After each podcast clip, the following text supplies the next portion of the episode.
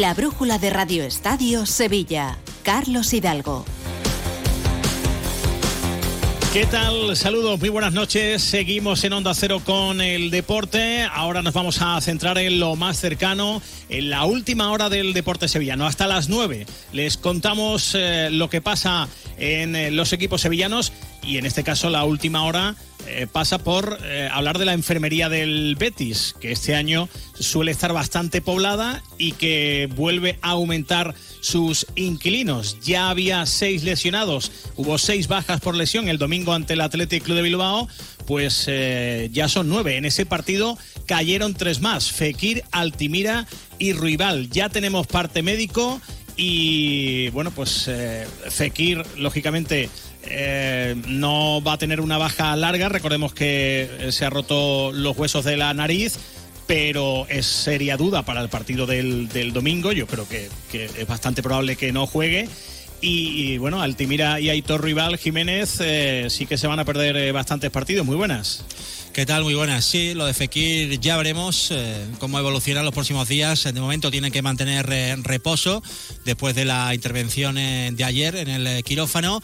Va a tener que volver a los entrenamientos con una máscara protectora y ya veremos si va a poder llegar al partido del domingo. Recordemos cuatro y cuarto de la tarde en el Metropolitano. Veremos si entra el sábado en la lista de convocados, pero efectivamente yo creo que también lo tiene difícil y ya veremos si no descansa en este encuentro. También es un jugador que lleva una carga importante de partidos eh, después eh, de su larga lesión. Aitor Rival sufre un esguince de grado 2 en su tobillo derecho, con lo cual teniendo en cuenta que además es la segunda lesión que sufre en apenas eh, un mes, eh, dependiendo también de su evolución, pero en principio no se espera su vuelta a los terrenos de juego hasta dentro de tres semanas, eh, un mes.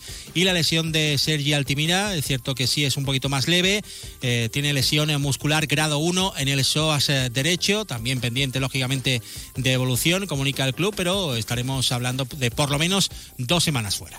Bueno, pues eh, hemos visto Jiménez eh, ha publicado a Hitor Rival una, una foto en sus redes sociales de cómo tiene el tobillo y da un poco de miedo, ¿eh? Tremendo. Sí, sí. tema importante, la zona muy hinchada, bueno, pues él un poco bromeando, ¿no? Con esos iconitos como diciendo, estoy bien. se le queda todavía. Está bien fastidiado. Mínimo, bien fastidiado. sí, sí. La verdad que una jugada fortuita, el solo, corriendo eh, hacia atrás, eh, bueno, eh, son las cosas que, pasan en el fútbol. muchas veces, muchísimas veces, esas lesiones sin ningún contrario suelen ser peores. De todas formas, tampoco estamos hablando de una lesión grave, pero lo dicho, mínimo un mes de baja para Aitor Rival. Bueno, pues imaginamos que volverá Bellerín a ese lateral derecho, José, o bueno, o que juegue Sabalí, porque ya vuelve Miranda después de la sanción, y Sabalí el otro día, aunque estuvo a pierna cambiada, lo hizo bastante bien, ¿eh? Sí, otro que llevaba también bastante tiempo eh, sin jugar. Eh, no lo hacía, de hecho, desde el partido de la primera vuelta, también frente al Athletic, tercera jornada. Después vinieron un par de lesiones, la convocatoria con la Copa de África, donde no jugó ningún minuto. Y ya el otro día reapareció y lo hizo como eh, titular. Y bueno, la verdad que dio unas buenas sensaciones ahí jugando como lateral izquierdo. Bueno, por ahí tiene más opciones Pellegrini, tiene que ser importante teniendo en cuenta que bueno, parece que, lesiones no tienen fin en el Betis. Bueno, pues eh, podrían ser nueve, como digo, las bajas por lesión para el partido del Metropolitano, porque yo casi seguro que cuento a, a Fekir tiene que estar algunos días de, reposo, ya estamos a martes, eh, además también lo que decíamos, eh, ha jugado titular los últimos siete partidos, puede ser el día quizá para que descanse, que vaya eh, recuperándose de esa fractura, de la que por cierto en el campo y en directo no vimos cuándo se produjo, de hecho jugó 85 minutos, fue sustituido al final y no lo vimos hacer ningún gesto, pues en algún momento, no sabemos cuándo, se rompió la nariz Fekir y siguió jugando. Bueno, en cuanto al Betis, en el Sevilla, ayer y hoy día de descanso, aunque hoy han ido voluntariamente a entrenar algunos jugadores como Gudel y Lamela, que ya se han recuperado de sus lesiones y que quieren ponerse a tono, que ahora necesitan lógicamente ponerse en forma. Eh, también Joan Jordán, eh, con ese problema en los isquios que le hizo a última hora perderse eh, la convocatoria, aunque no, no, iba a jugar, pero no pudo viajar a, a, Madrid para jugar en el Bernabéu. también ha estado hoy en ese entrenamiento haciendo algo de césped y algo de gimnasio. Y Quique Salas, que tenía algunas molestias y también ha querido trabajar hoy para estar mejor de cara al partido del sábado. Un Sevilla que protagonizó un acto en la previa del partido ante el Real Madrid que nadie había hecho hasta ahora. Eh, muchos criticaban los vídeos de Real Madrid Televisión en los que cada semana atacaban a los árbitros que le pitaban esa jornada, sacando pues supuestos errores que habían perjudicado al conjunto merengue eh, de ese colegiado, intentando influir en los colegiados claramente, pero nadie había denunciado y el Sevilla lo hizo. Denunció ante el comité de competición esos vídeos, concretamente el que emitieron en la previa del choque con el Sevilla, en el que se criticaba duramente a Díaz de Mera y al árbitro que, estaba en el bar eh, para, ese, para ese domingo. Pues resulta que la Liga apoya al Sevilla. Eh, la Liga se va a personar también en esta acusación. Javier Tebas, presidente de la Liga, ha mostrado su apoyo al Sevilla en esta guerra, entre comillas, ha hecho estas declaraciones que van a escuchar, dejando claro que la actitud del Real, Madrid en, su canal oficial, intentando condicionar a los árbitros, es muy censurable y que eh, puede eh, dar lugar a una posible sanción al Club Blanco. Ya lo dije que lo íbamos a hacer y ha sido el Sevilla. Nosotros no, para poner una denuncia no estamos legitimados en el ámbito de competición.